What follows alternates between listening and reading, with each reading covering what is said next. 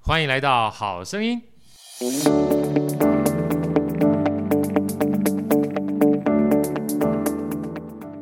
大家好，我是好序列好哥，欢迎来到《好声音》。今天啊，来到《好声音》这个贵宾呢，哈，真是我非常非常多年的好朋友了。然后有时候我们常常戏称说，哎，我们两个就是闺蜜啊。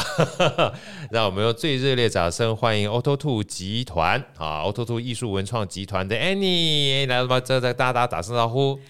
呃，非常开心哦！今天上好哥的 节目，啊还有这么多的听众跟我们一起，对，认识好哥好久好久了，二零一三年，对，嗯二零一三年已经是呃十十年，年了，呃不算不知道，一算吓一跳哎哈，真的这十年了哈，因为那时候我等于算是刚从大陆回来，回来不久的时候加入大雅集团嘛，是啊加大雅集团。那时候一开始除了看我们自己相关电子业的 case 之外，其实 Auto Two 算是第一个文创对的公司，对，而且我们也是跨两岸哦，对应跨该两岸是呃，在十几年前，对对，就呃到两岸呃，我们发展很快儿童啊，艺术教育超对快的啦。那时候我等于是一路从台湾，然后到大陆去。啊，这个后来在疫情之前，几乎是每个月都要投吐上海去是的，啊，所以说其实我觉得跟 Annie 呢，已经不是一个投资跟被投资的关系了，我们基本上已经非常非常熟悉了。再加上，呃，因为常常在一起聊天，我们都戏称彼此为闺蜜嘛。对呀、 来，Annie，我们跟大家先分享一下好了，因为我说儿童美学，因为我们叫做艺术文创集团啊。是那有时候我们大家知道 Auto Two 的话，两岸非常有名，就叫儿童美学哈、那能不能跟大家简单介绍一下我们公司啊主要的产品或主要的服务对象哈、是什么，好不好？ OK，非常开心哈、跟好声音的各位听众呢，可以分享一下。对那 Auto Two 呢，其实致力于儿童艺术美学哦，对，呃，大概将近二十年的时间对哦，我很们长时间了，对我们今年呢，其实是成立二第二十三年，很快哈、对对对。啊那之前呢，其实我是在大学从事推广教育的工作，对对，然后后来因为孩子的关系，对，那为什么这么说呢？因为其实我们都知道，呃，孩子在小的时候一定是过动，不一定在对学校每一个科目都很喜欢。没错，对，但台湾的教育呢，是不是呃让孩子一定要乖乖上课啦？乖听话，对不对？对不要动，对不对是？所以幼儿园之后上国小的时候，过动的孩子就可能会被贴上标签对啊，比如说过动啦、雅斯伯格症啦对，好，就很多就是你孩子只要好动的话，可能就会贴上标签。对所以那时候我非常非常困扰哦，就是呃，其实在，在大学工作的时候呢，还要呃专注于孩子上国小之后哦，常常就是那个两头跑，呃两对不头跑，对，对然后可能就是老师会打电话来，孩子今天很皮啊，还是怎么样？所以那时候我其实就在呃思考着，就怎么样让孩子快乐学习跟主动燃烧他的学习热情。对对那后来呢？因为我其实，在学校里面哦，就是跟设计学院的老师，呃，把一些国外的学程呢，我们开始就在研究哦，对就是怎么样，其实就是现在的 STEAM 的概念，对。有 art 哦。那因为十几年前嘛，我觉得还没有人提倡这那样子的，时候当然还不熟悉啦，对不对？对哈对对。对那我们希望从一个比较没有压力的学习，让孩子自然而然喜欢，是对，再从这个学习里面再衍生其他的科目。呀好、所以当初就创立了欧洲部艺术美学的实验班。呀。对所以对其实对当初 Auto Two 艺术美学哈、回到刚才这个 Annie 讲的，就是说，其实很多都是解决自身问题开始。所以因为听众其实不知道这个。Annie 她有一个一双儿女都非常非常优秀哈。其实你现在目前看到这弟弟，弟弟刚还这个带着妈妈一起过来，甚至那段时间在大陆的时候，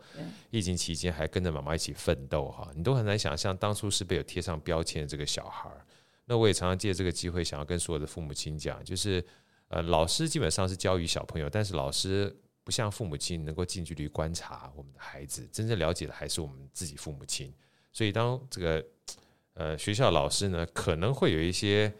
看得到片面孩子，比如说过动啊、对不听话啊、不乖的情况之下，那不要跟着父母，不要父母亲不要跟着老师说，哎，小学只有这样子哈，去真的，去就是高压去给小孩，说不定他有另外一个不一样的能力是没有被发掘的哈。能不能再多跟我们讲一下？好，就是当初我因为我跟你太熟了，其实那段时间走过来真不容易，因为孩子的话其实都是我们宝贝。对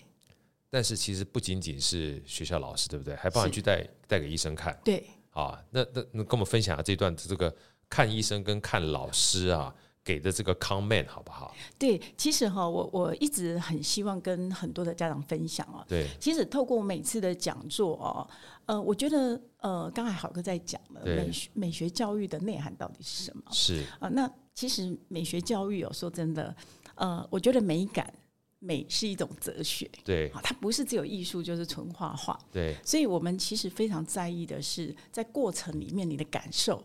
你 care 的感觉、感受产生美的那个知觉很重要。那就跟刚才好哥讲的，就是孩子其实他不想学习，他肯定有很多的事情阻碍他。对。那刚才像好哥讲的，在学校被贴标签这件事情，就会非常严重的影响孩子的学习意愿。对包打含击打击他自信心了。对，不比如说老师贴标签，你就是爱讲话，好、你就是不乖。哦，那我记得我孩子小时候被贴一个标签，我爱挖鼻孔，我也蛮爱挖的，可是就是因为这样子，对。然后呢，老师如果没有适时的跟孩子讲，哦，可对能过敏啊或怎么样，那所有的人都指着你，啊，你就挖鼻孔，你就怎么样。我觉得这些事情都足以影响孩子在学校一整天下来那种心情。真的。Andy，我再讲个小故事，我这个故事没有跟别人讲，搞不好连 Andy 都没有听过。哦，我小时候有一个非常非常困扰我的习惯，一天是到晚被骂，但到现在我那习惯还在。真的吗？什么歪头？哦，我我我会我会歪着头。啊哈，后来我的所有旁边的长辈都骂我不可以歪头，哦，是这样子，对，就这样歪头，然后就歪着头看着别人，就是你一定要排排正，不能歪对头。对。我被骂了非常多年，一直到长大之后，我长大是包含十岁、二十岁、三十岁之后，是我的这些亲戚们，我就不要讲谁了，看到我对说：“哎，你的歪头习惯还没有改，你知道对？”我就笑笑不讲话，哦因为后来我看到了真正的教育，曾经有一篇报道，很难想象啊、嗯哼，当小孩在歪头的时候，我就思考这件事情。小孩歪头的时候，我们只要是在歪头的时候，都在思考，他他就是一个动作而已。就是歪头它。某种程度上面，尤其包含像有时候我们讲世人啊，就是对他眼球会飘，嗯，他眼球会飘，跟歪头一样。我只要一歪头的时候就在思考，是而且歪左跟歪右还不太一样。所以，当你不理解他的动作代表的后面的含义的时候，你用主观的感觉说他歪头是姿势不对，你等于扼杀小孩的创意 哦。你说对了。所以刚才讲到说，哎，为什么我那时候小孩遇到这么大的挫折，对，就从学校被贴标签这件事开始。 是，对，然后呢，其实他肯定在学习上面遇到了非常多的挫折。比如说一到三年级的小学老师，他是能够针对他的呃各方面去调整，或是帮他排解一下跟同学的问题。哎，可是三年级之后呢，又换了一个老师，因为每一个老师的解读是不一样的。对，开始就觉得对于他，比如说啊、呃意见很多，所有的意见很多，是因为他很喜欢看 Discovery。他很喜欢讲一些就是科技太空的事情哦，可能是超越他们班上谈论的一理些解话的题程度，对对圈子对不一样了、啊。，对，所以呢，当他被贴上标签，又有一些话语跟别人不一样的时候，通常就开始被独立了，因为他也不是这个班上前三名的小孩子，就是说对因为功课好，所以可以说服很多人，我做的所有事情都是对的。呀，对，所以这样的挫折呢，其实一次两次下来，那我开始看到他回来不笑不快乐，对但是你问他，他他其实也没有办法很具体说。就很难说。你这种被孤立的感觉哈、尤其是被团体霸凌啊，他不是一定要打你才叫霸凌，他只要孤立你就是霸凌啊了。对，然后那时候其实我都会跟他讲，一定是你的问题，你呀要跟大家好好相处，你要听老师的话对。所以每天 回来呢，我跟他的对话就是今天有没有听老师的话，有没有跟别人吵架？结果呢，真的到很有一次，老师打电话给我，他说：“妈妈，你要不要来学校一下？”我说：“什么事？”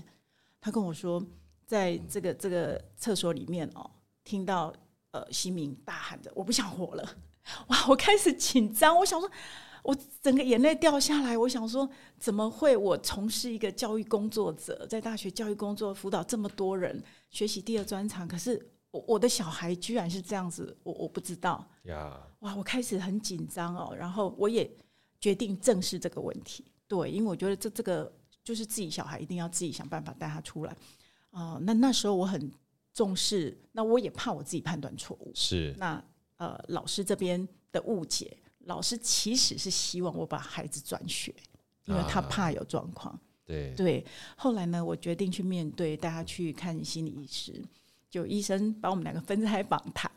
然后来做了一些心理访谈之后，他跟我说：“妈妈，我觉得你小孩好棒。”他说各方面的智商、智力、反应都很优秀。可是他说，其实，在访谈的过程中，他可以理解孩子在学校的压力，呀他觉得这是最大的问题。对，对，但是还有一件事，我到现在记忆深刻，我也不晓得这件事情。其实，如果面对真的有家长亲身经历，我真的感同身受。我去看心理师，心理师跟我讲说：“妈妈，你要不要自费？嗯，为什么？”他说：“你若看心理师留下记录，就是这个过程没有自费的话，他觉得将来小孩会不会被贴标签？” 我觉得真的是第二次，我们母子被好像就是这个被孤立。对，对连看医生都会，我想现在应该是不会啊。现在其实大家，呃，心里面有任何的问题，其实看看心理医师啊，这些都是很正常的。那十几年前，我觉得所以要多认识像邓慧文医师这种好医师。真的，所以我觉得亲子的议题啊，还有就是陪伴家长在孩子成长过程里面哦，我觉得真的专家学者的这些理论跟引导真的非常重要。真的实在太重要了。我就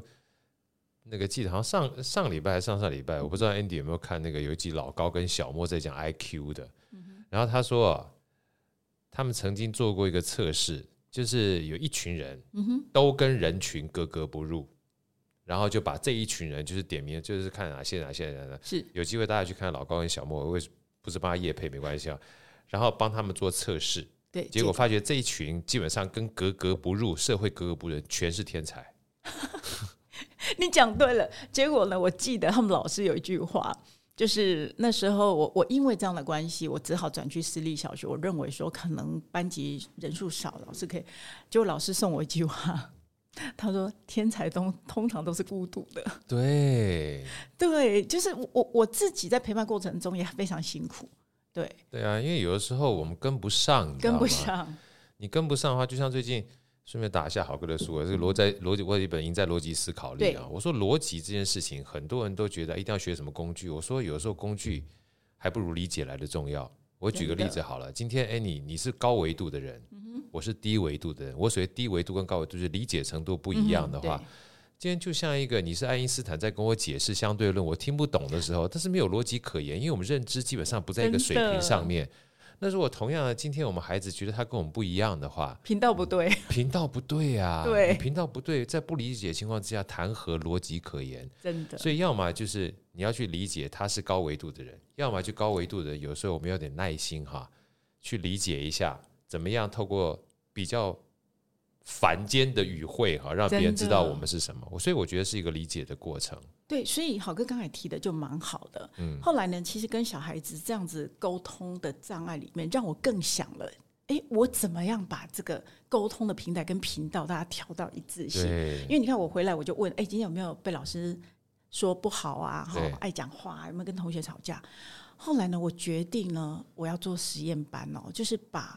呃艺术跟美感的课程哦，就带是进去，对，然后没有压力的情况之下呢，让孩子讲出心里的话。当然，传统来讲会用艺术治疗这个字眼，但是我觉得这个字眼其实太有压力。你讲到没错治疗，好像他有病，对不对？对所以呢，其实我们没有这样做。后来我就跟几个大学教授把我的一些困扰，还有我们其实找到国外一些儿童的学习的文献。我我只有一个目标，我我跟这群大授大大学教授的朋友们，我只讲了一个：我们可不可以点燃孩子自动想学习的热情？哦，这个太重要了。对，那我觉得十几年前很难人有人理解。那我除非我把小孩子送去国外，对不对？我我那时候其实我有考虑，但是真的很小，你就觉得那台湾的教育体制在十几年前，我想还是比较哦，像现在就蛮好的，有慢很多的改慢变慢的会改变，但是其实大的环境教育体制的话，你如果是用科举考试的话，还是不太容易的。对，所以我那时候其实非常困扰，所以对我我就跟这个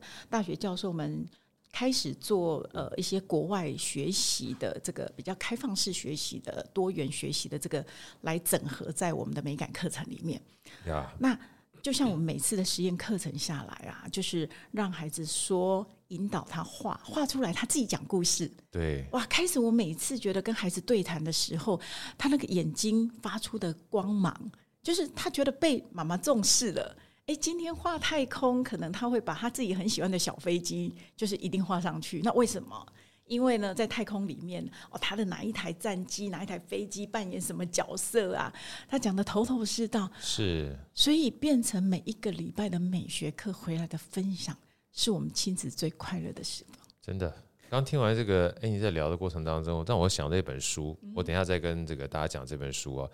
大家有没有听到？就是刚刚你在讲的过程，有时候我们讲，我们太功利的情况之下，就是一定要学会一件什么事情，但忘记学这件事情，它有的时候它只是一个沟通的载体，真的，对不对？对像画画这件事情的话，其实真正关键不是画画，画的好不好，有的时候不是重点。是但是画画呈现出来我们想要表达的东西，这是第一个重点。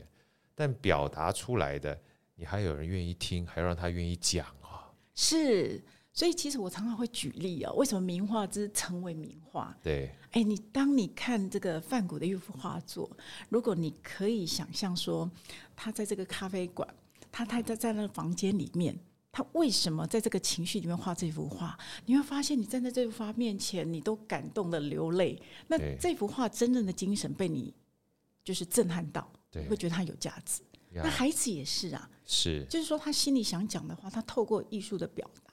哦，所以我常常在讲 Auto Two 的呃这个美感养成里面哦，事实上美术到最后艺术出来创作的这个过程里面才是重点。真的，对，所以我们可以抒发孩子很多的情绪。所以我常常在讲啊，蒋勋老师说，可不可以给一首诗十八分钟，或是呃，我们这个一年里面呢，会给十八分钟，呃，谈美感、谈美的东西，去感受、去讲。那我倒是觉得我，我很想提倡的是，爸爸妈妈应该在每天给孩子十八分钟，吃完对饭的时候，听听他今天在学校的故事，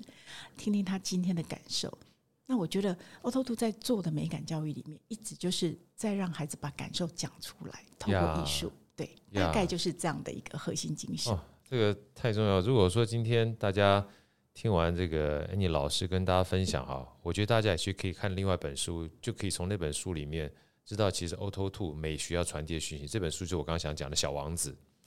哦，《小王子》这本书非常非常棒。那哦另外的真话，的真的，那另外的话，当然要特特别讲一下哈，这个 Annie 老师有亲子天下出了一本亲子天下出了一本书，书是《美丽孩子看不见的竞争力》啊，美丽就是美丽的美，力是力量的力，泡儿就是孩子看不见，就是把美这件事情当成是一个非常重要的竞争力。而且说句老实话，现在目前缺了 GPT，哇，这个真做的 AI 非常非常多，但是有了很多东西啊，你可以学，但是感知这件事情是每个人的独特的力量。那我记得那时候我看《小王子》的时候，开篇就让我觉得很感动，因为小王子那个小朋友一开始在画的时候就画了顶帽子，对但事实上他画的不是帽子，但是大人都不理解他，以为他画什么，他画什么东西啊？直到他对碰到小王子的时候，说：“哎呀，你干嘛画这个给我？我不要一个蛇啊，吞了一个大象在他身体里面。”小王子瞬瞬间觉得他理解我，他画的不是帽子，他画的是 找一到知音，找到知音，真的。但你从来没听我讲，你以为我画的是帽子？你知道那时候我感受到就是，哎呦，你看到了不见得是你看到的，你听到的不见得是你听到的。有时候频率对了，你才看得见，你才听得到。我我觉得这件事情太重要了，太重要了，所以其实呢，呃，像我跟好哥哦，其实认识很久了，对我就也非常欣赏好哥在带孩子的这个方式哦。两个呀女儿现在都在美国哦，对，对，那也非常优秀。那我们一直觉得说，在孩子的教养过程里面，应该要听孩子说。真的。所以我常常在讲说，我们应该孩子，尤其在小的时候，蹲下来，用孩子的高度去看世界。真的对我觉得你会发现很多呃，孩子的想象空间是这个无可被取代的哦。对那刚才有讲到 AI 时代的来临，对不对？是对，像李开复老师就提出很多的观点哦。呀，那刚才好哥讲的“美丽孩子看不见的竞争力”，其实李开复老师也帮我们做了一些注解。是对，他也说了哦，其实，在 Auto Two 画画很快乐，因为其实李开复老师有亲亲自在 Auto Two 体验过画画的过程。那比较重要的是，我觉得呃，感知能力哦，是很多机器没有办法取代。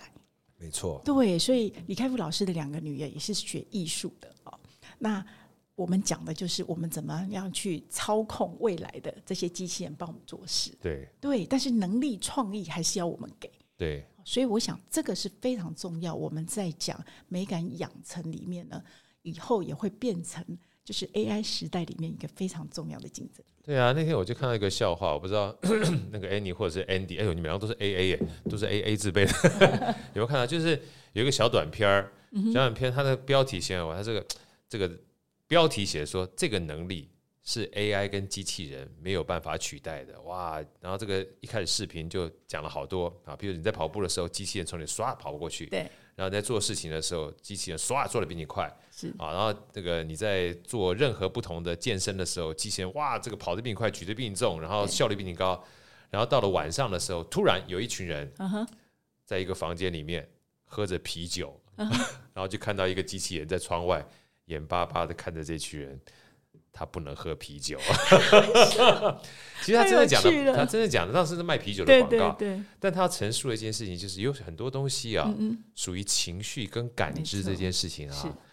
呃，不是说机器人它不能做，而是这个只有我们自己才能够体会对啊。你喝你的酒，跟我喝我的酒，对，你有你的感觉，我有我们的感觉。其实这个就是刚才 Amy 老师讲的，说这个感知啊，对其实它的原它的原就是本质上面，它其实就是一种美嘛。对，就是你内心所产生的那个美感、幸福感的一个能力哦。对那我我觉得这是机机器无可取代的。哦对那我们刚才也讲了，就是其实，在整个未来教育的发展里面哦，大家一定会面临真真的是日日以继夜的，几乎呃，我们常常讲哦，最近看那个 这个 AI 的进步哦，吓死人了！真的，这个以后不管你企划案啦，哦，这个文案啦，然后甚至于很多人就问，哎，詹老师，那个你看哦，这个 AI 已经可以帮我们画很多画，一对幅画呢可以变成好几百、几千幅哦。那你注意去看。哦所以我在想，如果你没有把美感、感觉、感知跟艺术两件事情呃拆开来看的话，你会以为其实美学就是画画，对其实不是。我觉得画画这件事，机器人更可以取代画的像这件事情。没错，对，所以画的像这件事情，绝对以后呃很多机器可以取代。那反而是你给什么风格，你给什么创意，你用什么美材，对我觉得那你想表达什么？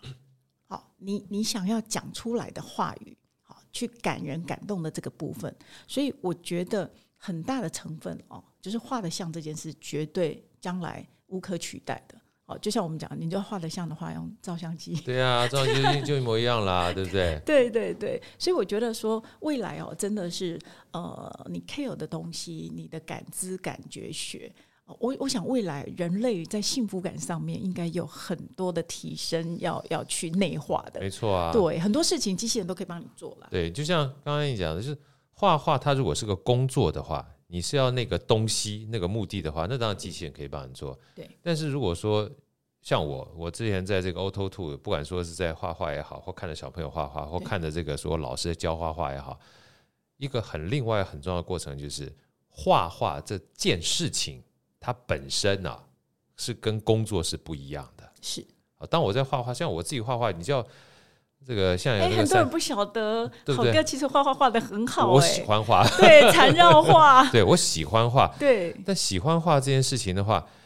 我我就不能透过这个叫做什么机器人帮我画画，因为我要的是那个画的舒过压程，舒压。真的，那我画的过程呢，其实那个过程比我那个作品来的更重要对的，啊。那我看到那个作品的时候，其实它会让我联想到我整个过程。那如果今天叫 Mid Journey 啊，就是三 D 那个作画，哎两分钟做出来，那对不是我做的，是它也许可以做得很棒，是那不是我，所以我并没有说这个 AI 不好，啊我觉得那两个嗯没错不同的目的是，好，所以当你厘清这个目的的时候呢，这也就是为什么今天我特别邀请 Annie 来跟大家分享啊，有的时候，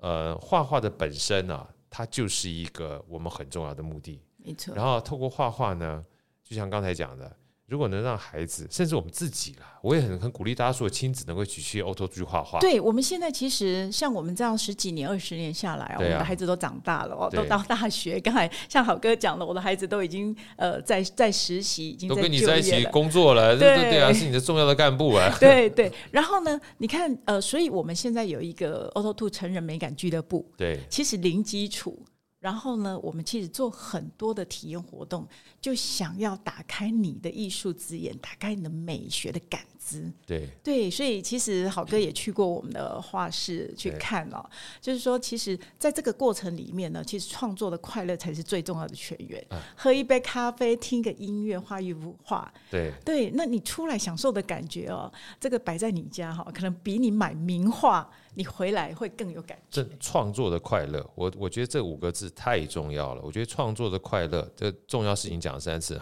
创作的快乐真的，比创作的本身来的重要。这个我觉得不仅仅是这个，就是美学这件事情，任何东西，如果你想要把它当成是一个创作的本身，好像音乐也是一样啊，对对呀不对？你看画画画完之后，今天不是说你要画的很像，也不是要跟毕卡索啊，这对个这个所有这些莫内啊去比较，是你就算模仿莫内，你说画的没有莫内那么漂亮，so what？这是你的，对，莫内是莫内的，达是芬奇是达芬奇的，是对不对？毕卡索是毕卡索，但这是你的。我觉得 Auto Two 这么多年来一直让我觉得很感动，就是他把这件事情让我们去认知啊，美基本上是每一个人独特的，这件事情很重嗯要。而且另外一个，刚听完起心动念，呃，我真的非常鼓励所有的父母亲哈，呃有机会的话，因为我们现在目前是 Auto Two 主要总部在台中，来跟介绍总部和我们现在目前的这个。就是有没有机会在各个不同地方去学画画？如果 Auto Two 的话，想要去理解 Auto Two 在什么地方可以理解，好不好 OK OK，我们介绍一下 Auto Two 总部哦，在台中。那台中我们有一个亲子馆哦，对，呃，从儿童、成人哦，你可以在这边一整天，然后喝咖很啡漂亮、啊品艺术哦对。我们一楼是一个艺术咖啡艺廊哦，跟咖啡的结合。然后二楼有三到六岁孩子画画的地方，然后超浪漫对，对然后这个三楼有七到十二岁孩子的画室哦，就是呃，孩子将来其实不管针对升学啦，或是他对艺术美学有兴趣，更专业的一个学习。然后我们还有四楼有个美感俱乐部。美感俱乐部对，对对对，那我们希望其实美学这个东西是生活美学，所以我一直在倡导就是生活美学，那不要有压力的学习哦。所以我们很多孩子为什么家长分享都会跟我跟我分享说，张老师你知道吗？我每天现在其实孩子起床的第一件事情，包含穿衣服，包含配色，他们都很有自己的想法，而且还会对帮妈妈去讲为什么。对，然后欣赏画作的时候呢，尤其认识艺术家，像你讲的，我们会让孩子去看很多艺术家的画作。这个画作里面，他会找到他自己的主见，哎，好好在哪里？为什么美？对哦，所以这个都是很重要。哦，那呃，我们除了台中的艺术美学会馆之外呢，我们其实在全台哦，目前来讲，我们除了有十二家的社区型的这个艺术教室哦，从台北啊、嘉义啊这些都有。那未来我们还有一个更大的计划，呀，对，因为我有跟好哥讲，事实上美学就应该是呃普及化，让普更及多化人推广的，对不对？对，因啊为一零八课纲里面美感教育是非常非常重很重要的素养教育也是一个素养教育哦。对那未来呢？其实我们希望更跟更多的安亲班、幼儿园合起作合。作，对对，然后只要你其实，在课程里面有需要的话，其实 Auto Two 都可以植入这样的课程，然后帮你培训老师。呃，我们让普及的课程可以在安亲班、幼儿园里面呢，就去呈现。对对，那将来你要上专业的艺术课程呢，再回到我们的会馆来上。呀，对，所以我想未来在一年里面呢，应该你就可以看到很多的安静班，呃，会挂着 Auto Two 的合作教室。那也希望大家可以到更多的地方去体验 Auto Two 的美学。哇，这太棒了！因为其实我觉得刚刚 Annie 这样讲，我其实很有感觉。就小孩子其实，在小的时候，他其实不太会选择，因为他如果没有这个环境，他没有办法选择。所以通对常能够真的帮他选择就两个，一个就是家人对，啊，不管说是爸爸妈妈啦，或者是阿公阿妈啦，哈，那另外就是老师。哦，所以如果老师跟家人他有这样的概念，我们讲美丽的概念的话，哈，那自然而然的话，他就会把快乐学习啊，跟艺术当成是一个载体的事情，当成是教育里面很重要一环。要不然我记得，哎，你我不知道你你有没有经过的年代，就像以前我们小时候，美术课都被拿来上国语跟数是学，啊，是吧？哈，对，明明明明就是明明，其实美术课蛮重要的，童军课也很重要，但是因为要考试，因为要联考的关系对，就甚至体育课也很重要，都被都被拿掉了，对不对？现在我觉得把它拿回来这件事情还蛮重要的，对不而对？且最重要的，传统的美术课里面，我曾经有一个朋友跟我分享，他说：“安哎妮，你知道吗？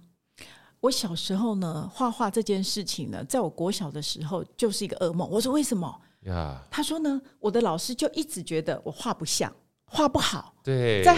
很多同学的面前批评我的话，从此之后他就封笔了。所以这个影响多大？就有道理，就就跟那个小王子讲啊，我明明是画了一个蛇吞象，你跟我说是帽子， 对对，所以我我更希望的是我们美学的推广，希望打破传统的概念。那好哥刚才有讲哦，我们带孩子去学才艺的时候，都是我们自己去帮孩子判断。对，那我就是在十几年前，孩子还小的时候，我就是找不到，呃，把这个美感融入的，通常都是教技法哦，比如说从素描、水彩。对，我我们其实，在所有的文献里面，跟所有的专业里面、专业艺术里面，我们一直觉得，在六岁之前，实际上孩子发挥创意、天马行空最好的时候。是这个时候不应该是用传统的技法去教学，呀，对，所以我想保留孩子的创意元素，在六岁以前是非常非常重要。没错，那哦凹凸兔也是在这个宗旨底下，让孩子快乐学习之后，你会发现非常多的孩子，在他进入小学之后，哦，他不不论技技术的功底，还有就是在创意源源不断，对我觉，得这才是重点。真的啊，就是我们常常学习啊。昨天听到一个很有趣的东西，他说父母亲啊，之所以成为父母亲，是因为他当父母亲之后才开始当父母亲，哦，真对的不对？但是教育这件事情很可怕。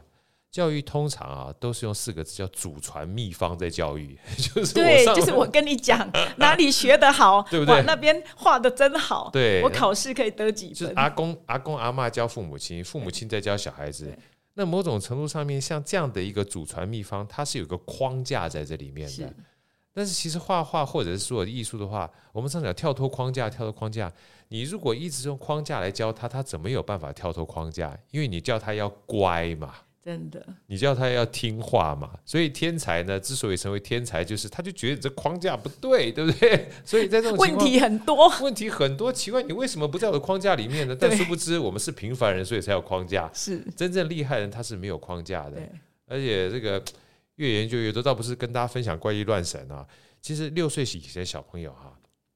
呃，我们都开玩笑，说明他带有前世记忆来哈，你不要不要扼杀他的这些创意，说明他就是呃莫内投胎转世， 你把你的扼杀掉，他就没有了。对啊，那我接下来就想请教这个 Annie 啊，就是能不能再多跟我们分享一下，就是在 Auto Two 的美学教育里面哈、你们大概会有哪些的活动跟哪些的服务哈、可以让我们这些就是父母亲啊或者是小孩来参与的好不好？ OK，所以其实，在凹凸兔里面呢，我都把它称之为美感养成计划。对，美感养对成，两到三岁的时候叫启蒙，美感启蒙。这个时候呢，其实说真的，孩子可能用手去创作，对 对，涂上嗯用颜抓料，洗用抓对他没有很具象，他可能玩粘土啊，哈，这些这叫启蒙美学。对那启蒙美学之后，我们有一个幼儿美学。那幼儿美学呢，其实让孩子开始有点线面，从不具象里面去发挥。那通常我们的引导就是讲故事，啊让孩子从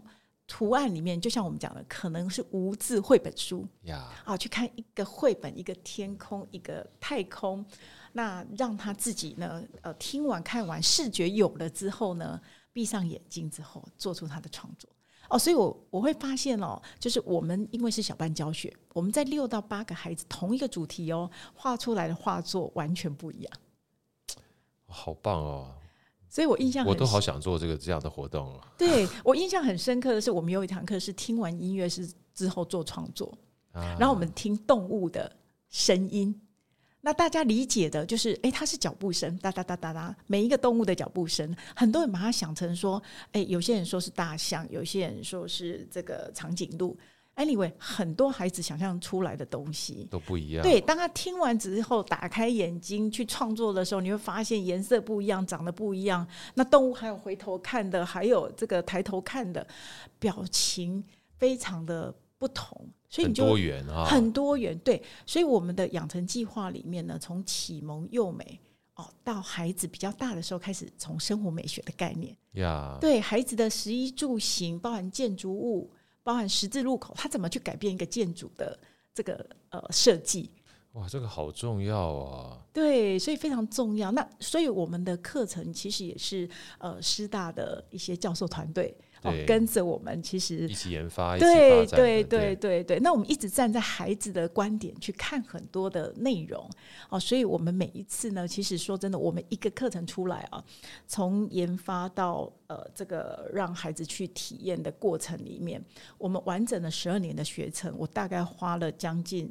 十八年的时间做完。对所以， 所以我我我们其实回过头来看哦，就是说，我想也比较少人愿意花这么多时间把一个学程弄得这么扎实哦。那我们从教授团哈，还有我们自己的实验班的老师，跟我们的教学研发的小组。不断不断的努力里面呢，才去完成整个美感养成计划的学习。我觉得哎，你这样讲，其实让我很感动啊！我你们我们我们以前讲有八个字哈、就十年树木，百年树人嘛。这也就是为什么人家说，其实教育是一个很难的事情，因为它不是说像你水煮开了，煮到一百度它就会开，对不对？然后今天你这个。我们小时候还有那个灌斗糕，不知道大家有没有听过？就那个蟋蟀嘛，然后灌水进去嘛，这个斗糕就跑出来，对不对？对，像因果关系其实不是这么明显，因为是，因果关系不是很明显，就是教育它本身有太多复杂的因素在这里面了。对，所以其实所有的美学的养成啊，是让他的自尊体系变得很强大，他有机会透过美去阐述他心里的这种呃想法、对，感受，是。然后对自己认同。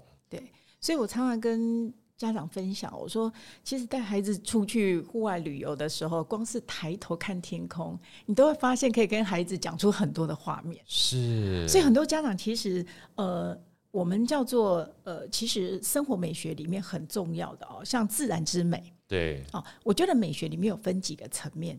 哦，艺术之美哦，可能你从视觉里面，那生活之美从生活里面，那很重要，大家都很喜欢去旅行，对不对？对对我，我其实很希望大家用自然之美去看你的旅行计划，就不要匆匆忙忙带着孩子，就是只是逛街啊、买东西。对，应该要有一段时间跟着孩子去看啊，你要带他去看的建筑物。那有道虽然理很多家长呢，其实他说：“哎，我没有经验，但是这个都是可以学习的，只要你放慢脚步，然后设计一些小小的计划学程。”所以以后如果有机会的话，我会跟大家更多的分享。怎么在家里引导孩子，在家里的绘本故事屋里面就可以做家庭美学，然后出嗯去户外的时候可以让孩子欣赏怎么样的美学，然后回家的时候他可以把画面画出来。有道理。对，所以其实我们也曾经带过孩子去日本旅行哦，然后透过旅行里面把画面，每一次呢做自己的绘本，就一个旅行下来，我们呃虽然那那那一次的旅行哦，大家都觉得哇这个。爸爸妈妈跟小朋友晚上还要做功课，但是对这个功课是他们自己共很开同心的哦，对对，就非常开心。晚上就回去的时候，哎， 开始画绘本，然后分享今天去看了什么。对，所以让我印象非常非常深刻。对，所以其实 Auto Two 每年呢，其实呃，这个呃自然之美的旅行，哈、这个也是我们未来会推动一个哦非常重要的。你刚才讲完之后，我脑袋都有画面，因为我们常常发现一件事情，就是放慢脚步哈、跟匆匆而过有一个非常最大的差别，就是你发现，哎，如果今天很赶的去玩耍或者旅行的话，常常很多东西经过之后，你会视而不见。对，而且现在大家都很快速，希望拍照就拍下来。对那你存了几千张的画面，你也没看，你没看？对不对？所以其实最好的照相机是我们的眼睛跟我们的心。是对不对？你要看到，你要感受到，这个旅游才有价值嘛。尤其我刚刚听到这个画面是说，嗯好美哦！就是我今天已经一天旅行完毕之后，如果说父母亲跟孩子能够在这个旅店里面，不是去交作业，对，是共同去回溯一下我们是今天到底有哪些美好。对我看到这画面是这件事情，哇，这件事情基本上就太太有价值了。而且呢，我要跟各位爸爸妈妈分享，呃，现在你就可以开始做。对，所以，呃，我那时候呢，其实我的习惯里面，我会准备一本空白的绘本，呀所以在 Auto Two 有一本空白绘本，加上蜡笔，基本简单的颜料，然后一个提袋。出去的时候呢，其实让孩子。有空的时候，哎、你在聊天，你在忙，比如说现在是不是很多露营，大家很喜欢去露是营？那你把绘本带着还带着对，然后呢，在呃孩子可以创作的地方哦，记让他录下静下来来。对，刚才我们去看了什么东西哦，然后呢，你刚才想到什么都可以画下来。呀，所以我我小时候，我我我女儿去公园的时候，我们去公园玩回来，我们分享她画出来这幅画，我到现在还留着，你知道吗？我们全家四个人，结果画了三个人，一个不见了。然后我问对她为什么，她说有啊，我把哥哥画成隐形人， 用白色的蜡笔。对，她说我讨厌哥哥，有时候跟我抢玩具啊，啊，所以你会发现说，哇，原来孩子在画作里面还可以分享他，可是他小时候不会写，不会讲话的时候表达还没那么好，你没有问他，他不会讲的。这是他的想法，对对不对？是，所以呢，我觉得我鼓励大家哦，就可以用空白的绘本，用简最简单的饮料带在车上，你出去的时候哦，休息的时候可以让孩子去想一想今天做了哪些事，跟他分享一下，其实孩子就会动手画。哇，实在太棒了！光刚这一段，啊我觉得大家听完之后就值回票价，因为通常照相跟录影啊，嗯某种程度上面它只是输入而已，是，就照相完毕，对不对？对但是画画是输入加输出，没错，对不对？输出呢，包含你的情感，对包含你的认知对，我们可以透过画画去理解更多我们可能看不到的东西。对，好，来，那最后我们今天实在聊得太开心了，以后要多多找这些机会，请 Annie 跟我们分享。Annie 能不能跟我们分享一下现在目前的话，因为现在呃今年过得蛮快，刷一下就到了四月了嘛对，哈。那接下来有没有一些 O T 做一些比较好的活动来跟我们做一些预告？可能是在台中的朋友可能会比较多了。那未来的话，我们刚刚讲了哈，这个也希望我们这个幼儿园啊，这个所有相关的教育机构能够更多地跟 O T 合作，把这样的一个美学带到学校、带到幼儿园里面。那如果最近而言的话，接下来有没有一些活动，我们在台中的这个好朋友能够去参与，跟我们分享好不好？对，要跟大家预告一下，我们四月二十二呢，其实儿童艺术节，啊，欧兔推出儿童艺术节，让孩子呢透过观察，包含达文西的画作、蒙娜丽莎的微笑，呀，然后去做团体创作，非常有趣。因为其实四月十五是世界艺术日，哦，世界世世界艺术是四月十五号啊、对对对， OK 我们是那时候开始启动，哦，然后二十二号开始呢，在欧偷兔画画的这些小朋友会做集体创作，哇，好对有趣那孩子每一个人完成一个部分，最后我们会做一个大的一个创作展。啊，对，所以欢迎大家可以到 Auto Two 的台中会馆。那想要了解 Auto Two，可以呃到我们的官网里面没。问题。到时候我会把这个 O T Two 的连接啊放在我们这个好声音这边，那大家也可以打 O T T O 二 two 对就是二是哈 O T Two，你就会发现有非常多这个 O T Two 相关的资讯在这网站上面。那如果有活动的话呢，除了在网站上面，那也欢迎现在目前在台中的朋友们哈，能够好好把握这个四月十五号跟四月二十号这段所谓艺术节。然好后预告一下，暑假有两个非常重要的活动。来来来来来分享一下对，暑假呢，其实呢，我们希望呢，在这个安亲班可以推出完美艺术夏令营。完美哦，所以艺术家现在嗯令开始已经非常多的安亲班跟我们合作哦。如果说你有需要的话，也可以这个呃到 Auto 的官网里面哈、哦、去做询问。呀就是完美艺术夏令营，我们希望呢，就是在安亲班里面一整天，因为放暑假了嘛，在安亲班一整天。那除了做功课之外呢，我们有更多的多元艺术可以引进，所以对我们在完美艺术里面带着孩子环游全世界。啊，好棒哦！对，然后再来呢，就是呃，另外在我们会馆里面有针对 SDGs，啊，让孩子去了解什么是 SDGs，然后从每一个 SDGs 的关键里面呢去做创作，非常非常有趣。好，这个到时候呢，大家一定有机会哈、抓紧时间去报名，抓紧时间去体验，抓紧时间让父母亲跟孩子有更多美好的美丽学习。是非常感谢。好，今天非常开心啊，这个 Annie 来跟我们分享这么多 Auto Two 过去的点点滴滴。我也相信呢，透过今天这样的分享呢，所有父母亲跟老师们跟孩子们哈、有更多的机会透过美，让我们生活更美好。谢谢 Annie，我们下次再见，谢谢好哥，谢谢好声音的各位听众。拜拜，拜拜。好声音，我们下一集再见。